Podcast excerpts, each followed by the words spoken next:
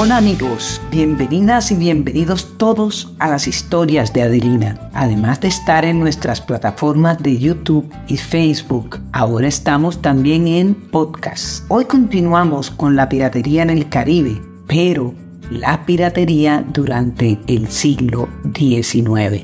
Les habla Adelina Cobo.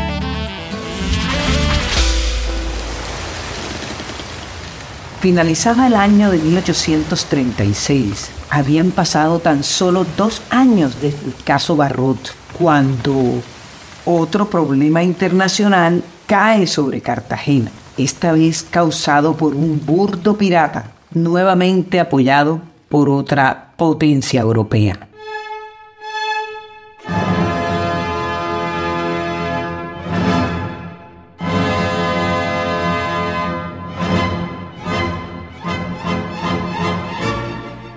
Razón tenían los neogranadinos de entonces de odiar a los europeos es que hace tan solo 150 años los europeos distaban mucho de ser adalid de los derechos humanos como son hoy.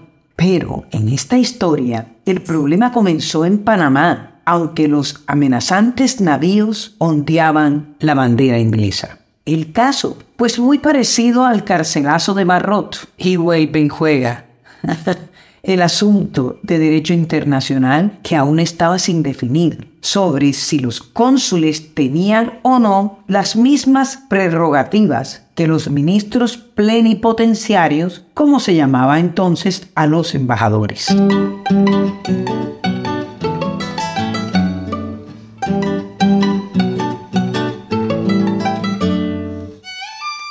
británico en Ciudad de Panamá el señor Joseph Russell. Recordemos que Panamá era aún parte de la Nueva Granada, pues este funcionario había tenido diferencias, pero hay que hacer la salvedad en sus negocios particulares con uno de los rabiblancos más considerados en el Istmo, que era el comerciante Justo Paredes. Recordemos que en Panamá llaman rabiblancos a las personas de clase alta. Pues bien, un día se encontraron dos de estos encumbrados señores en la calle y tuvieron un altercado en el que Paredes resultó herido, pues el inglés desenfundó un estoque que llevaba convenientemente disimulado dentro de su bastón y tal cual, como si fuera un torero en el ruedo a la hora de matar, sin ninguna vacilación, le dio una estocada al panameño. De inmediato, en medio del barullo que se armó, trajeron al juez. Y el juez, en vez de detener al agresor, imagínense lo que hizo. Le propinó un tremendo bastonazo que le partió la cabeza y la sangre comenzó a manar profusamente, aunque cabe decir que la herida fue menor. Pero ustedes saben cómo sangran esas cosas en la cabeza. Fue allí cuando el problema se fue a mayores Paredes demandó a Rosset, a quien le dieron casa por cárcel, pero este, orgulloso europeo al fin, en medio de lo que ellos consideraban la jungla de Tarzán, como eran estos países para ellos, denunció al juez y demandó a la nación. ¡Ay Dios, la nación! La Paganini de siempre, o sea, todos nosotros. Allí fue cuando el caso de Rosset cayó en el lento proceder de nuestro sistema judicial, que si aún hoy es muy lento, imagínense ustedes cómo era eso hace dos siglos, cuando ni siquiera se había inventado la máquina de escribir.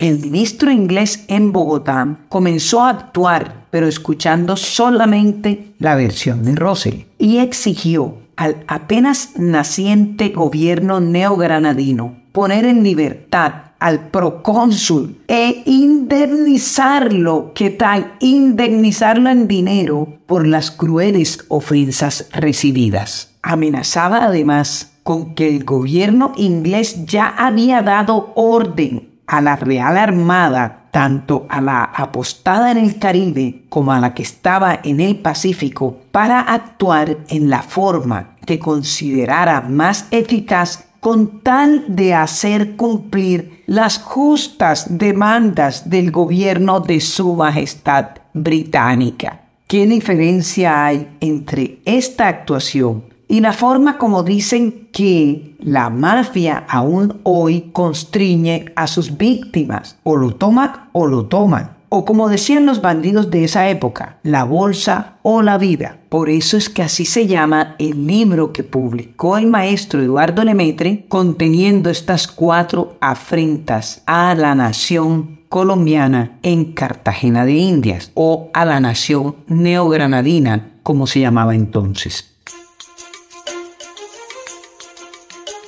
Es por esta forma de actuar de los gobiernos europeos del siglo XIX que he llamado a esta miniserie de estos cuatro episodios los cuatro asaltos piratas a Cartagena durante el siglo XIX. En este incidente, como en el caso Barrot, había implicado un problema de principios y ni la Nueva Granada ni el orgullo nacional estaban dispuestos a que, después de tanto heroísmo demostrado para independizarnos de España, viniera ahora cualesquiera de las potencias extranjeras a humillarnos por la fuerza bruta de las armas. Como ven, eso era simplemente piratería pura, pero que venía por cuenta de las naciones que supuestamente eran las más civilizadas de la época, que por lo visto en estos episodios, y seguramente habrá muchos otros alrededor de los países que no eran de lo que hoy se llama el primer mundo, que no eran tan civilizadas.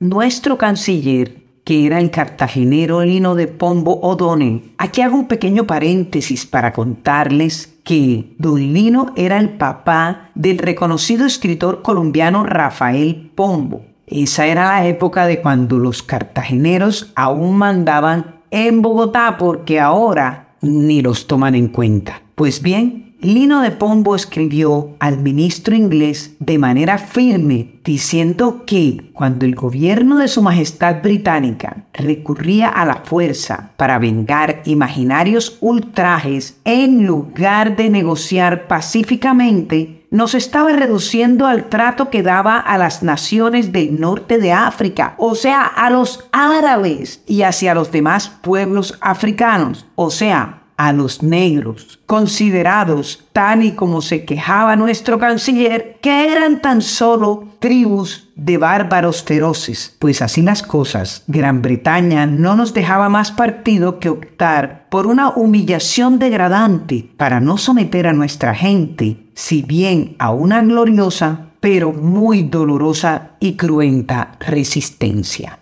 Lo que seguramente a don Lino de Pombo no le cabía en la cabeza era que para las potencias europeas, los latinoamericanos, y en ciertas circunstancias aún seguimos siendo tan solo eso, somos unas naciones inferiores a ellos. Por eso es que los latinoamericanos debemos estar unidos. Y era precisamente eso lo que había propuesto y por lo que había luchado Bolívar, por la patria grande. ¡Viva Latinoamérica unida!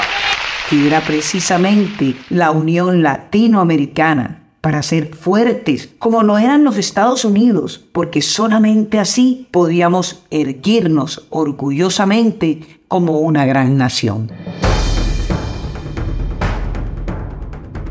En estas dos primeras agresiones internacionales, el general Santander, en ese momento el presidente Santander, estaba tomando cucharada de su propia medicina al haber saboteado el Congreso Anfictiónico de Panamá, y no dudo de que eso le debe haber pesado mucho en su interior, aunque nunca lo haya reconocido. Pero todo intento de negociación fue completamente inútil. Fue así como el primero de enero de 1837, una flota inglesa bloqueó el puerto de Cartagena y durante un mes entero se fue apoderando uno por uno de todos los barcos mercantes que iban llegando a nuestro puerto, dejando a la ciudad sin abastecimientos, porque debido a la difícil geografía nacional, en esa época, cuando no había vías, Cartagena dependía casi que exclusivamente de las mercancías y hasta parte de la comida que llegaba del exterior. Este fue otro sitio de Cartagena, muy parecido al de Pablo Morillo, que aún estaba fresco en la memoria de los cartageneros porque había ocurrido hacía tan solo 21 años. Santander, ahora sí henchido de ardor patrio. Claro, como esta vez era el presidente que tenía a su cargo la situación y no el contradictor de Bolívar, pues esta vez le tocaba a él mismo resolver el problema. Allí fue cuando mandó a llamar nuevamente al general José Hilario López, pero esta vez no como gobernador, sino como jefe militar de la plaza, para que comandara el conflicto y hasta un eventual enfrentamiento con los ingleses. Pero la flota inglesa se mantuvo, no se dio un ápice en el bloqueo. Solo cuando recibieron la confirmación de que habían soltado al procónsul Russell en Panamá y que el gobierno de Cartagena tuvo que pagar a la brava sin que mediara sentencia judicial ninguna, la que para entonces era una fuerte suma de cinco mil pesos. Solamente entonces los ingleses abandonaron el puerto de Cartagena.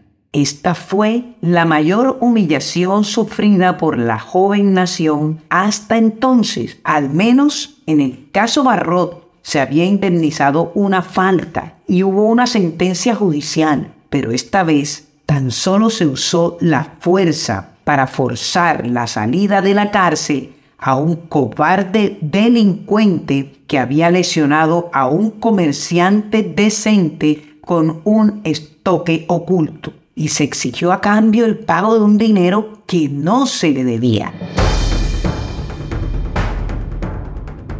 ¿Qué es esto para ustedes? Porque para mí es tan solo un acto de vil piratería o de corsarios, palabra que ellos mismos se inventaron para dignificar a indeseables delincuentes como Francis Drake, por ejemplo.